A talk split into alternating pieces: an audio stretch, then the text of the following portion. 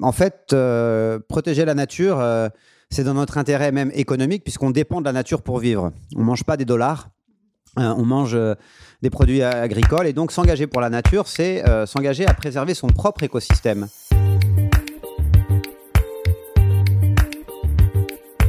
Aujourd'hui. Aujourd'hui. Aujourd'hui. Aujourd'hui. Aujourd'hui. Aujourd'hui. Bienvenue sur Aujourd'hui, le podcast qui donne la parole à ceux qui rendent le monde meilleur. Pour ce nouvel épisode, j'ai eu la chance d'interviewer Tristan Lecomte. Tristan est l'un des porte-drapeaux de l'écologie et du développement durable en France. C'est surtout un serial entrepreneur. En 20 ans, il a créé trois entreprises. Il a commencé en 1998 avec Alter Eco, qui est l'une des premières marques de commerce équitable en France. Vous avez d'ailleurs déjà peut-être croisé euh, ces produits dans les rayons du Monoprix. Et si vous les avez jamais goûtés, je vous invite notamment à tester leur chocolat noir du Perrault, qu'à titre personnel j'aime beaucoup. Ensuite, en 2008, Tristan a lancé Pure Projet, une société qui propose aux entreprises, notamment aux grands groupes, de réduire leur impact négatif sur la planète en les compensant par des actions positives. Donc par exemple en replantant des arbres ou en achetant des produits directement auprès des petits producteurs locaux. C'est ce que Tristan appelle le principe de lean setting. Vous verrez, il l'expliquera un petit peu plus dans l'épisode. En fait, la vision qu'il véhicule auprès des entreprises est assez simple. Il leur explique que si elles veulent faire perdurer leur business, elles ont tout intérêt à préserver la nature pour la simple et bonne raison que leur business dépend de la nature. Par exemple, quand on est une entreprise de cosmétiques, on a besoin de plantes pour créer ses produits, ou encore quand on est une grande chaîne d'hôtellerie, pour aménager ses chambres d'hôtel, on a besoin de meubles, donc de bois. Et donc pour Tristan, le meilleur moyen de préserver la nature, c'est de miser sur l'agroforesterie c'est-à-dire le fait de replanter des arbres sur les surfaces agricoles. En 10 ans, Pure Projet a donc permis de replanter 10 millions d'arbres. Alors ça peut paraître énorme, mais vous verrez dans l'épisode, Tristan explique qu'en réalité il ne s'agit que d'une goutte d'eau. Enfin, la troisième entreprise de Tristan qui s'appelle Tree Token. On l'évoque à peine, elle est toute neuve puisqu'elle a été créée cette année en 2018. Euh, pour résumer, c'est un projet qui permet de financer l'agroforesterie grâce à la blockchain. Mais je vais pas m'étendre dessus, on n'en parle pas trop dans l'épisode non plus. Pour ceux que ça intéresse, vous pourrez toujours retrouver les infos dans la description de l'épisode. Sinon, ce qui est aussi très intéressant avec Tristan, c'est qu'il a 20 ans d'entrepreneuriat social derrière lui.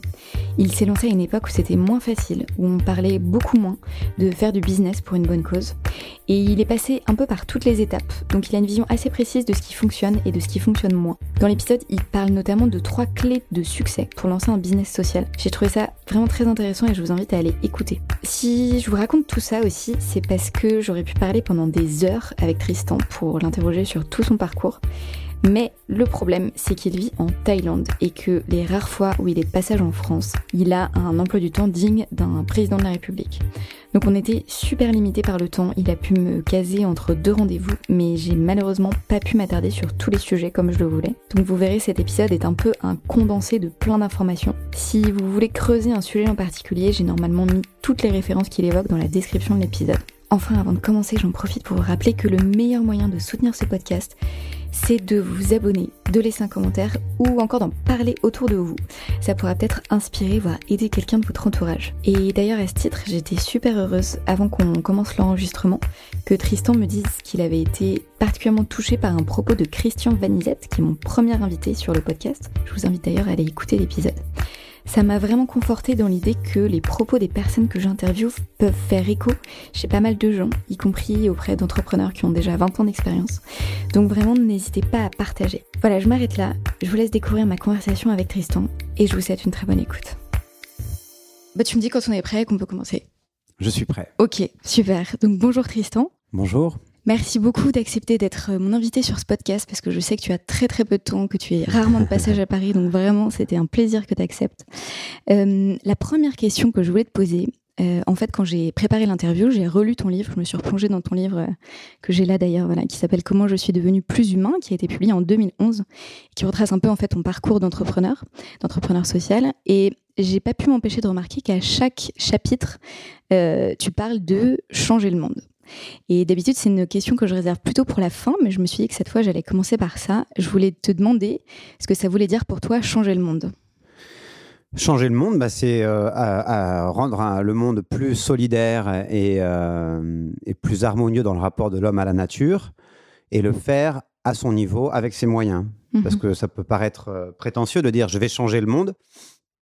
Mais en fait, euh, ça l'est pas. Il s'agit pas, enfin, de, il s'agit pas de prétendre qu'on va tout seul changer l'ensemble du monde, mais euh, il s'agit de prendre sa responsabilité, de faire sa part euh, et de d'avoir confiance dans le fait que chacun de nous, on peut avoir un impact sur l'état du monde. Euh, en tout cas, si on ne fait rien, il va pas changer.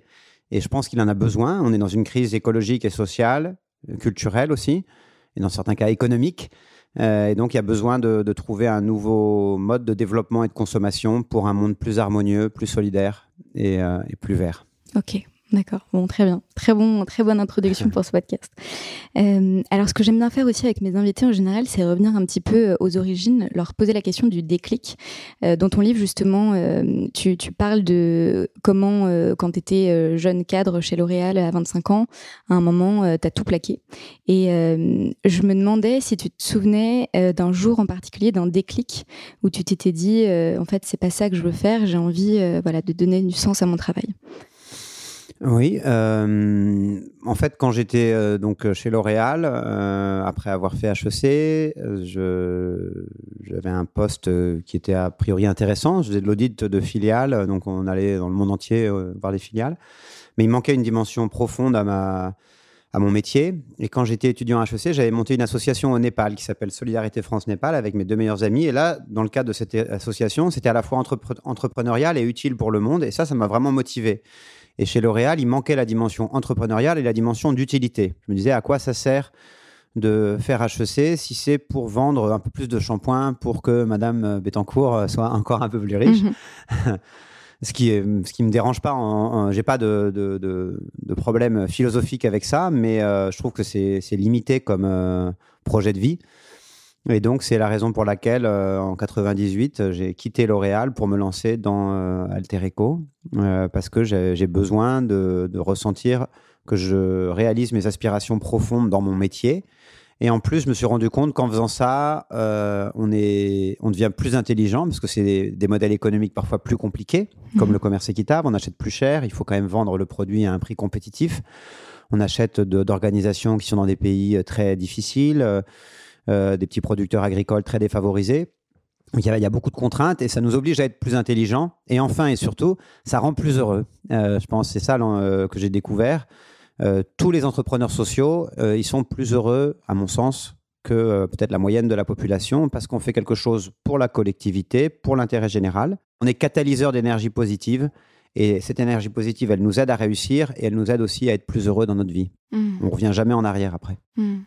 D'ailleurs, c'est intéressant ce que tu dis parce que hum, j'ai, pour pareil, pour préparer l'interview, j'ai écouté pas mal de, de, de vidéos qu'on peut trouver toi sur internet et hum, ou ou même j'ai lu des articles et j'ai trouvé qu'il y avait un fil conducteur qui était que euh, tu portais une vision quand même assez optimiste, assez positive et je trouve que justement ça tranche avec pas mal de discours moralistes ou culpabilisants qu'on peut avoir l'habitude de lire. Du coup, je voulais te demander aussi euh, si tu pensais que c'était important justement cet optimisme et, et cette positivité. Ouais, c'est fondamental parce que l'écologie a souvent été euh, réservée à des gens euh, qui étaient très militants et parfois euh, frustrés de voir qu'ils étaient peu écoutés et que le monde allait à l'envers. Et du coup, ils ont eu une position assez radicale, assez, assez critique. Et je pense que ça, ça bloque beaucoup de gens pour s'engager. Et que, en particulier aujourd'hui, en, en France par exemple, la prise de conscience maintenant est générale. Et il ne s'agit pas euh, uniquement de créer un électrochoc, c'est bien qu'il y en ait qui le fassent, mais ce n'est pas uniquement ce qu'il faut faire. Ce qu'il faut faire aussi, c'est montrer qu'on peut agir, que c'est positif, que ça rend heureux. Je vais donner un exemple. J'étais au Pérou, je suis revenu hier. Et euh, donc, on, aide les producteurs à planter des arbres et à préserver des zones de forêt. Et auparavant, quand on, était face à des, gens qui détruisaient la forêt euh, et qui, brûlaient la forêt, euh, parfois on avait des attitudes un peu dures, euh, dire il faut pas faire ça, il faut pas faire ci, etc. Et maintenant, on a compris qu'en fait, la meilleure manière de, de les convaincre, c'était de leur montrer qu'il y avait d'autres agriculteurs qui, eux, ne brûlaient pas la forêt et avaient des meilleurs rendements, gagnaient plus d'argent, avaient un revenu euh, plus sécurisé.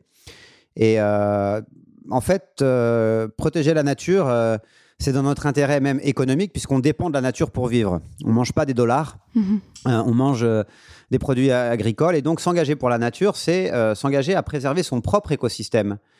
Donc, il n'y a pas besoin d'être énervé. Il n'y a pas besoin de vouloir faire la révolution. Euh, Il y a juste euh, la nécessité d'être en mesure, en capacité de prouver aux gens que c'est dans leur intérêt Et à partir de là, du coup, on peut avoir une attitude ouverte, positive, engageante, qui propose des solutions. On n'est pas là pour empêcher les gens de vivre, au contraire, on est là pour que les gens euh, actuellement et les prochaines générations vivent mieux. Hmm. C'est ça, en fait, l'environnement.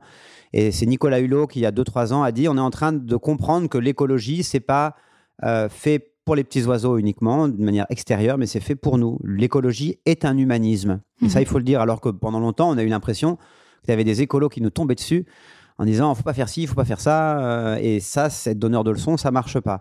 Donc moi, je suis très positif dans le discours et dans la, méthode qu'on adopte, que ce soit avec Altereco et Pure Projet. On a ce qu'on appelle une démarche qu'on appelle non duale, qui est de ne pas chercher le problème, plutôt la solution. Nos modèles, c'est euh, Gandhi et Mandela qui ont lutté contre des forces très négatives, mais ont réussi à les dépasser et les inclure. hein. La nation arc-en-ciel de Mandela, elle inclut les blancs aussi, hein, alors qu'il a passé euh, des dizaines d'années en prison. Et pour moi, si, Gandhi et Mandela, c'est des personnes qui maintenant sont restées pour la postérité, c'est parce qu'ils ont réussi à dépasser la dualité. Euh, et euh, si, euh, quand Mandela arrive au pouvoir, tous les blancs se font chasser ou trucider, il n'aurait pas été autant, autant valorisé. Donc c'est un excellent exemple pour nous par rapport à la crise écologique, de ne pas porter la misère du monde sur nos épaules, d'essayer d'être positif, engageant. Par contre, euh, là on est dans le- la confidence. Mm. C'est vrai que personnellement, moi j'ai toujours été euh, un peu déçu, parfois déprimé de la situation, parce qu'on a l'impression de lutter contre euh, les moulins à, à vent et que c'est un combat sans fin, que le monde continue d'accélérer euh, son modèle vers euh, un non-sens écologique, économique, social, etc.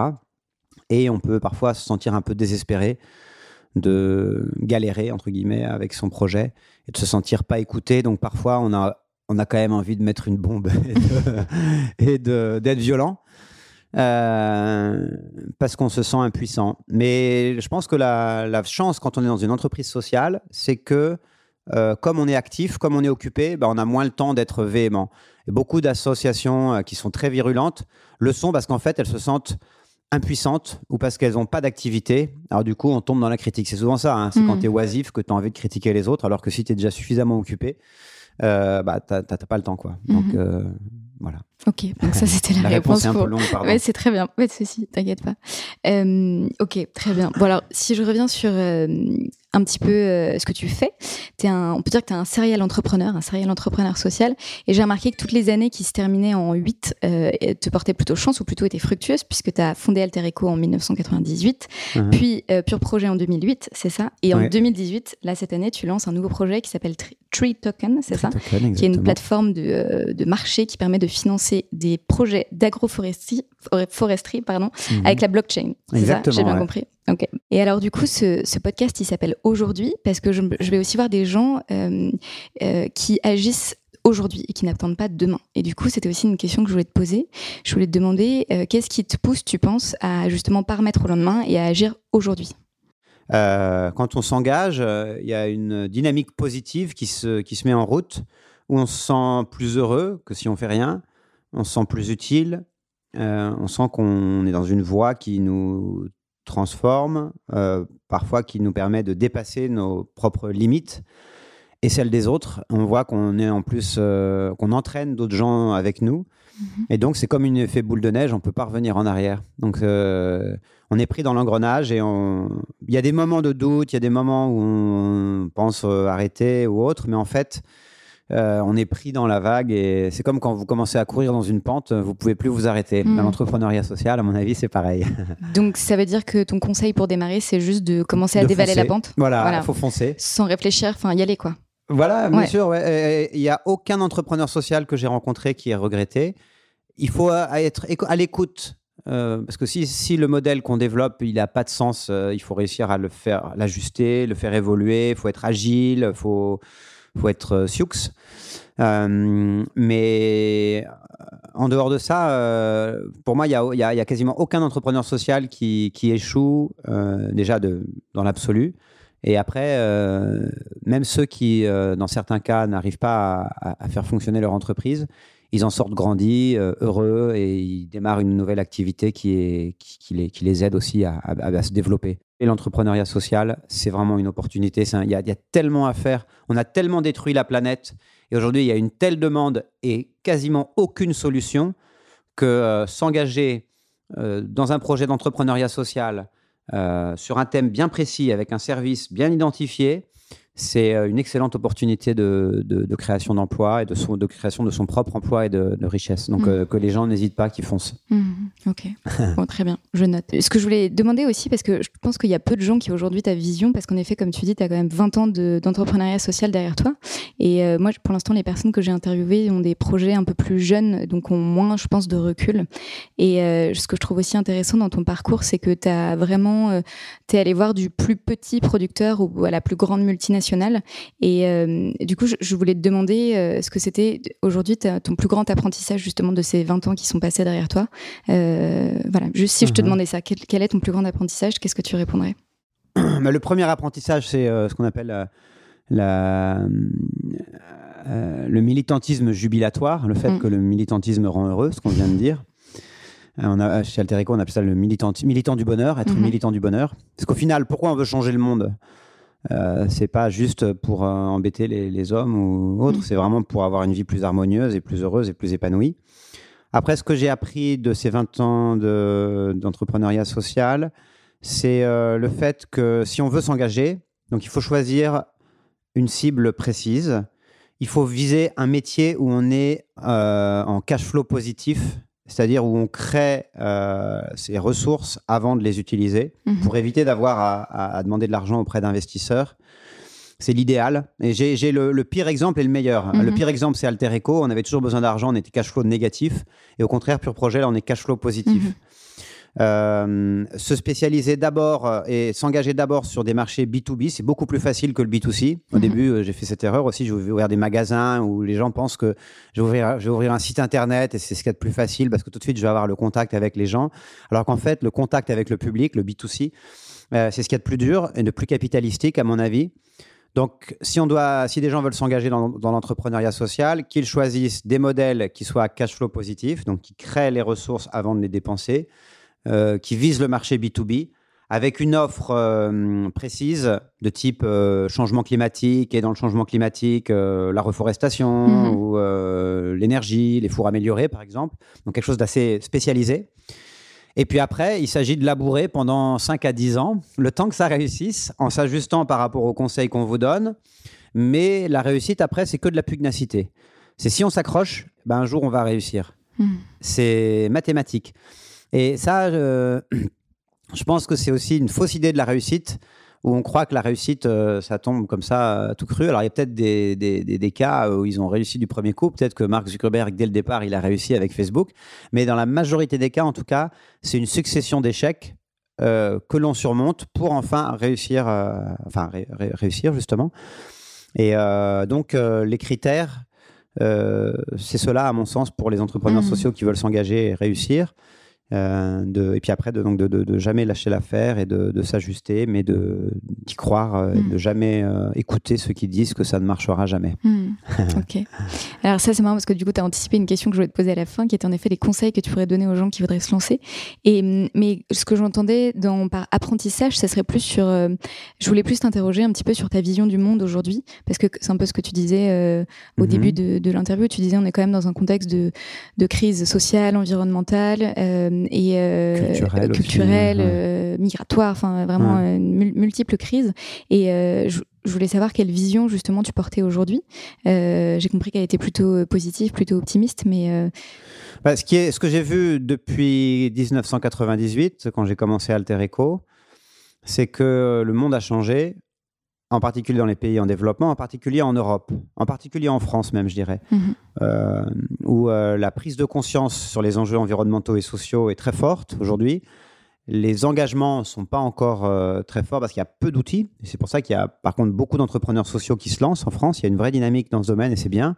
Mais il n'y a pas encore les outils pour changer le monde. Mais par contre, il y a une prise de conscience dans les pays riches parce qu'on a déjà atteint un niveau de consommation où après avoir eu le septième euh, iPhone, et ben, on voit que ça ne nous rend pas plus heureux. Donc qu'est-ce qu'on fait? On est sur la satisfaction de besoins immatériels maintenant. Et, les besoins immatériels, c'est par exemple d'aider les autres, d'être plus en harmonie avec l'environnement, avec soi-même, etc. Donc c'est une suite logique.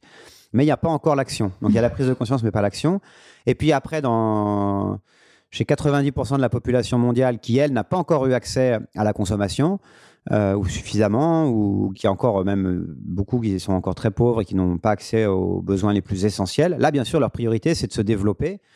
Et euh, l'idée, c'est de voir comment on, les aide à passer directement euh, d'un modèle où ils n'ont pas assez à un modèle où ils ont assez, mais de manière harmonieuse avec l'environnement et qui passe pas par cette, cette, hérésie qu'il y a eu dans les pays développés dans les années 60 à 80 à 2000 où euh, l'agriculture est totalement destructrice de l'environnement, le système économique aussi. Et euh, c'est de cela dont on a besoin pour changer le monde. Donc, modifier le modèle de, production et de consommation dans les pays riches, réduire notre consommation au maximum, et dans les pays en développement, faire ce saut technologique. Il y a beaucoup de pays au développement, par exemple, on passe de pas de téléphone à téléphone portable. Et on ne mhm. passe pas par installer des fils euh, et des poteaux partout. C'est un très bon exemple. Il faut qu'on fasse ça mais dans tous les domaines euh, et avec des solutions qui sont euh, qui sont plus environnementales et plus solidaires. Euh, tout à l'heure, tu me disais aussi, donc dans tes conseils tu, aux entrepreneurs, tu disais il faut identifier aussi quand même un, domaine assez spécifique. Et justement, c'est quelque chose que j'ai remarqué pas mal dans les gens que, enfin, dans les projets des gens que, que j'interviewe, c'est que souvent quand même chacun a une cause bien définie. Et toi, justement, vu que tu as tes différentes expériences passées avec Alter Eco, Pure Projet et maintenant Trito je me demandais euh, comment tu définirais ta cause? Ma cause, là, c'est euh, avec pur projet, on va dire que c'est le climat, quand même. Beaucoup de sujets sont totalement interdépendants. Mhm. Le climat, c'est une question sociale, c'est mhm. pas qu'une question environnementale, puisqu'en fait, c'est les pays riches qui ont pollué et les premiers impactés, c'est les pays pauvres, alors qu'ils sont pas responsables, qui sont pas équipés euh, et et qui, n'ont aucun moyen pour, euh, pour faire face. Donc c'est une nécessité de solidarité. Donc est-ce que le climat c'est une question environnementale ou sociale? En fait, c'est les deux. Mm, mm, donc mm. c'est dur de dire voilà ma cause c'est que ça, mais je dirais que ma cause c'est le climat, le développement socio-économique des petits producteurs agricoles, la réconciliation de l'homme avec la nature et de l'homme avec l'homme. Euh, Ouais.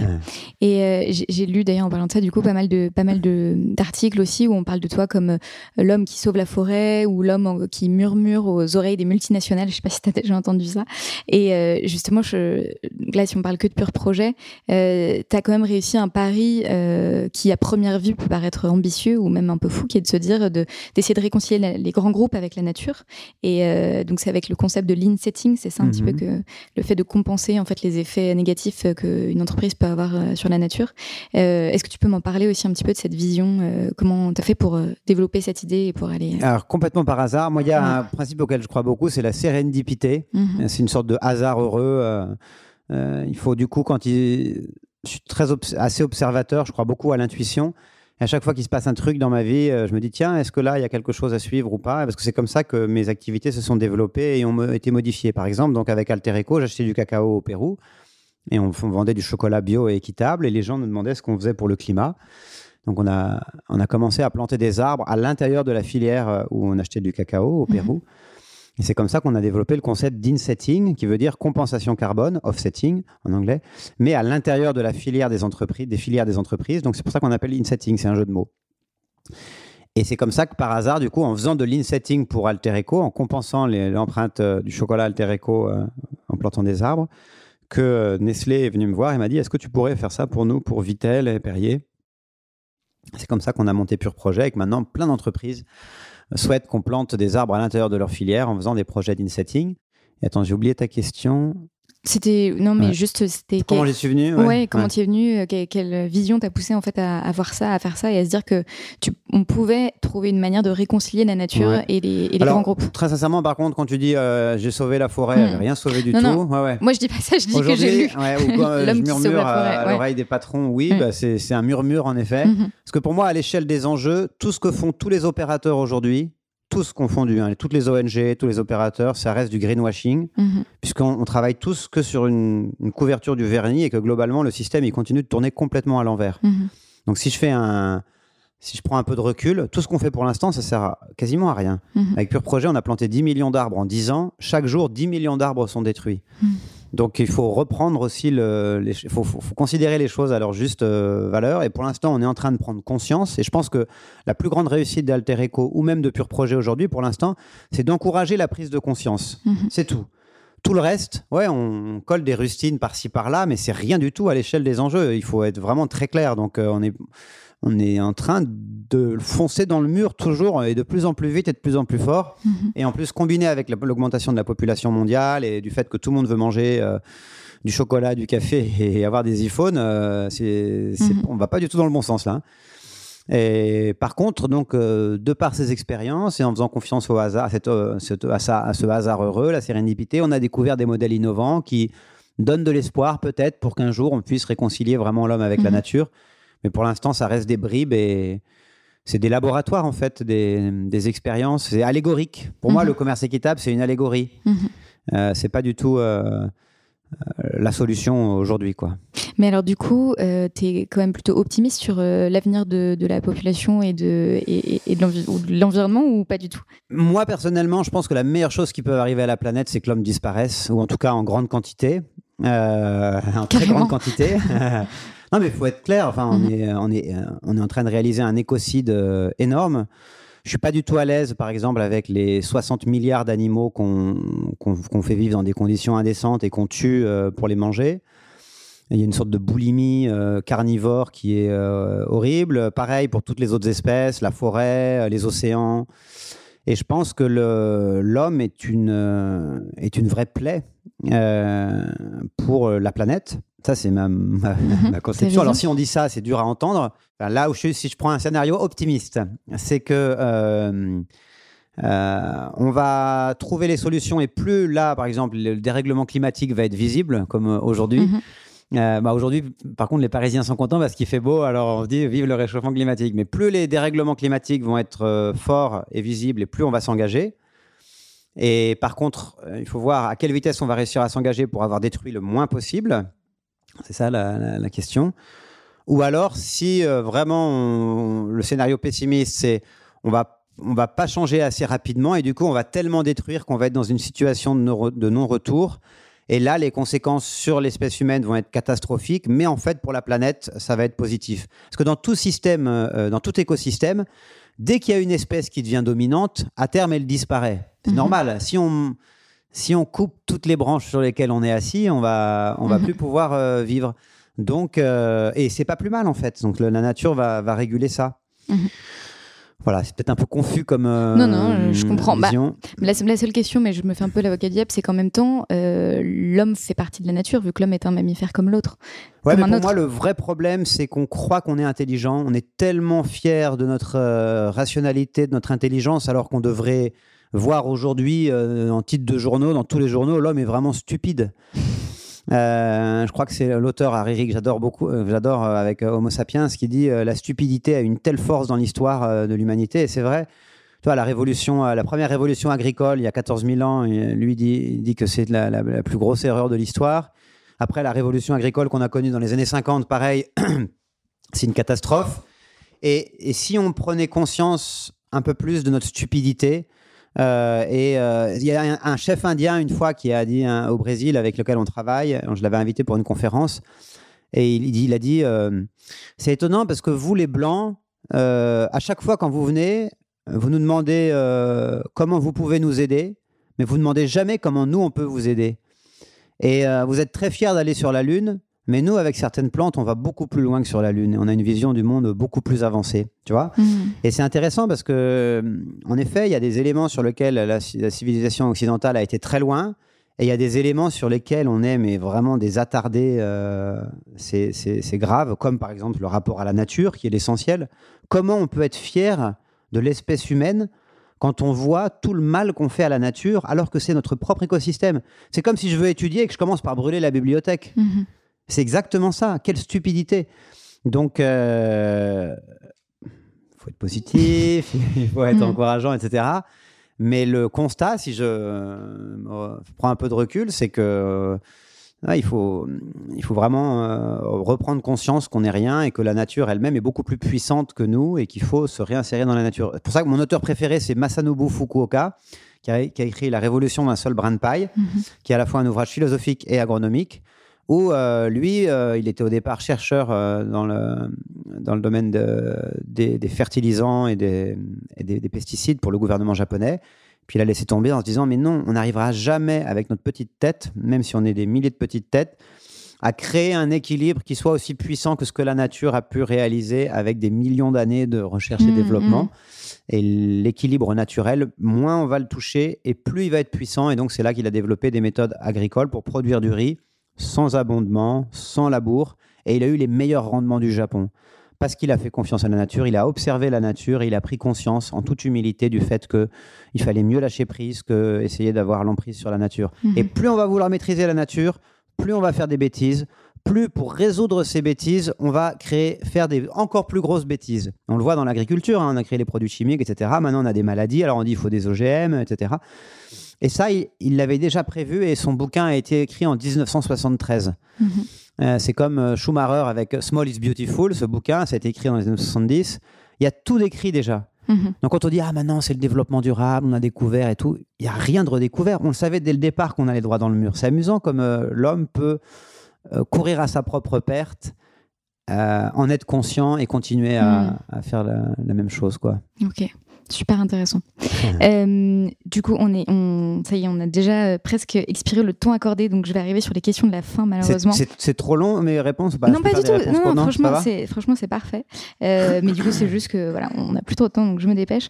Euh, du coup, pour revenir sur la première question que je t'ai posée, est-ce que c'est la question rituelle de ce podcast Est-ce que tu dis que tu changes le monde? Euh, je, participe à une prise de conscience, euh, je l'espère, euh, globale.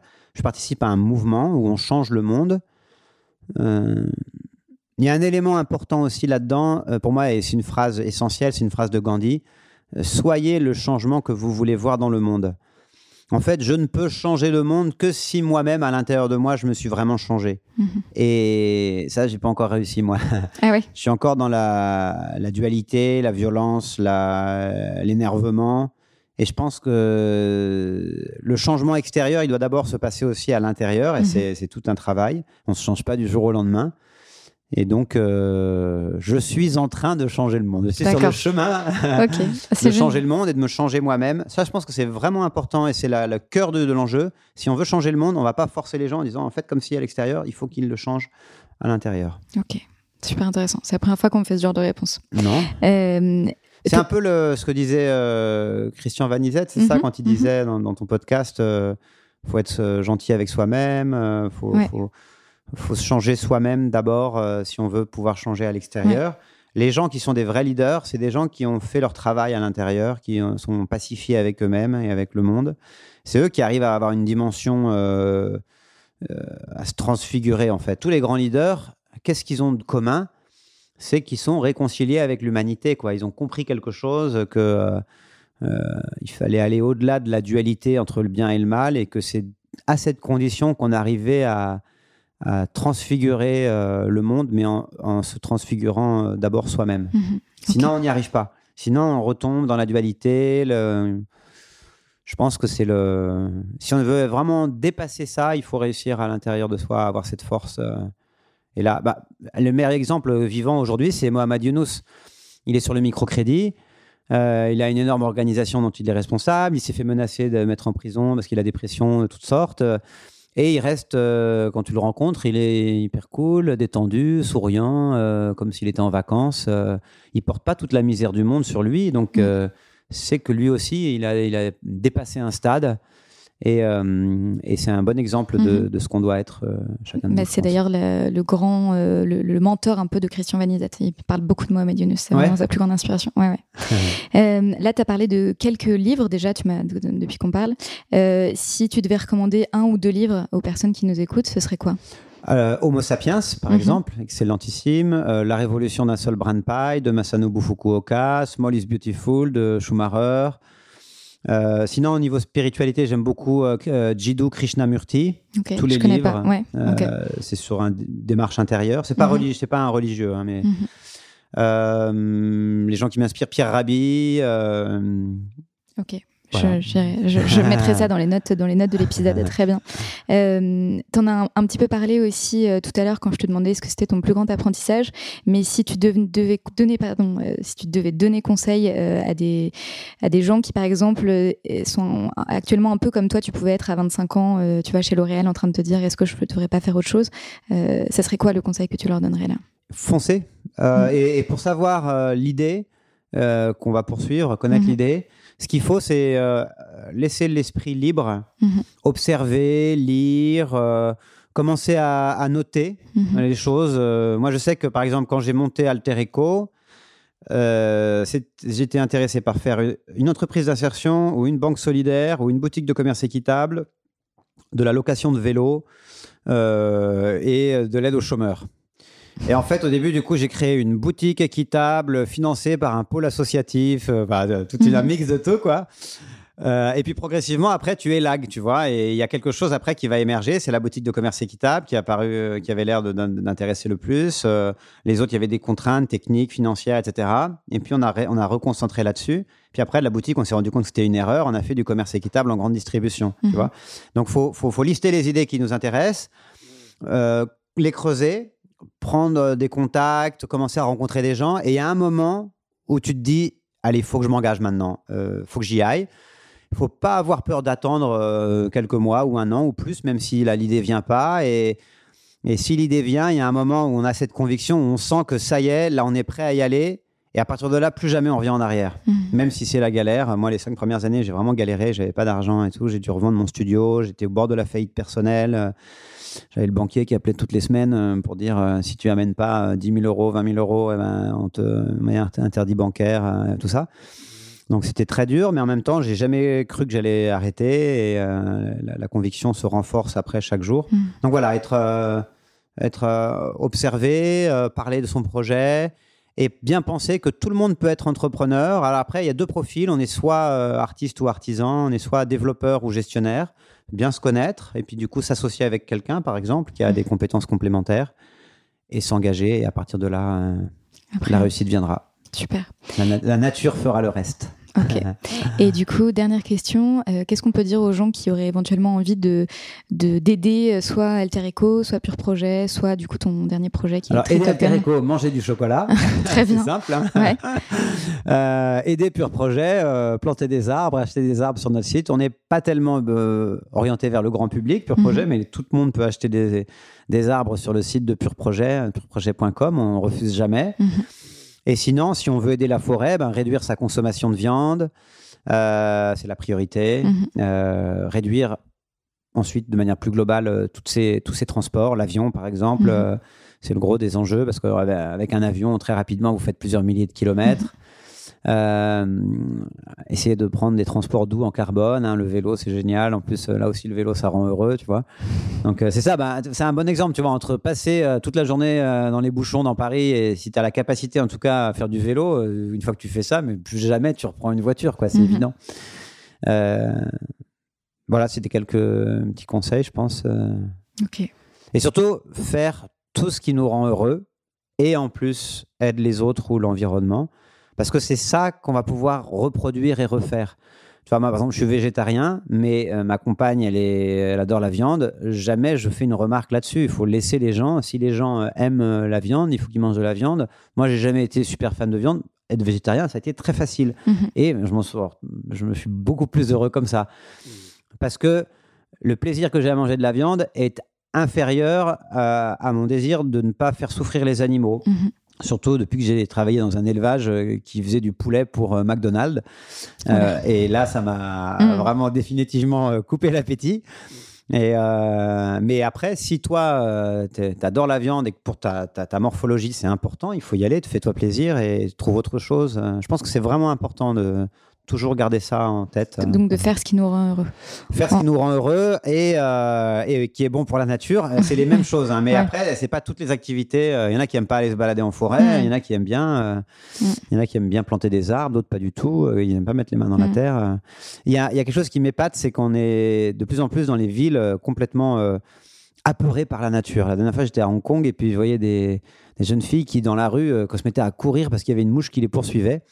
Et on a l'impression que la nature, c'est dangereux, alors que la ville est beaucoup plus dangereuse que la voiture. On meurt, on meurt plus euh, d'accidents de la route, Mhm. mais 100 fois plus que de morsures de serpents. Mhm. Et on est en train de complètement s'éloigner de la nature. Il faut se rapprocher de la nature aussi, je pense, euh, et comprendre qu'on est, elle est accueillante. Là, j'étais en forêt, par exemple, au Pérou, au milieu de l'Amazonie. On n'est pas plus en sécurité qu'au milieu de l'Amazonie. Hmm. Les serpents, ils viennent jamais vous embêter, bon, sauf si un jour vous marchez dessus parce qu'il il dort. Mais la nature est vraiment accueillante Ok. Et non duale. Bon. Et ben ce sera le mot de la fin. Merci beaucoup Tristan. Merci à toi. Merci beaucoup à Tristan d'avoir été mon invité sur Aujourd'hui. J'espère que cet épisode vous a plu, malgré le côté un peu condensé d'informations en 30 minutes. Si c'est le cas, encore une fois, n'hésitez pas à vous abonner, à laisser une note ou un commentaire. Je commence à recevoir pas mal de messages de personnes qui me disent qu'ils apprécient le podcast et ça me fait vraiment chaud au cœur, ça m'encourage à continuer. J'en profite aussi pour vous dire que vous pouvez m'écrire pour me suggérer des invités euh, ou euh, me, donner des questions que vous voudriez que je, que je leur pose, euh, s'il y a des thématiques ou des sujets que vous souhaitez approfondir par exemple. Vous pouvez me trouver, vous pouvez trouver le podcast sur les réseaux sociaux, sur Facebook ou sur Instagram, ou bien vous rendre directement sur le site aujourd'hui-lepodcast.com. Voilà, je m'arrête là pour aujourd'hui. Euh, merci encore pour votre écoute et je vous dis à très vite.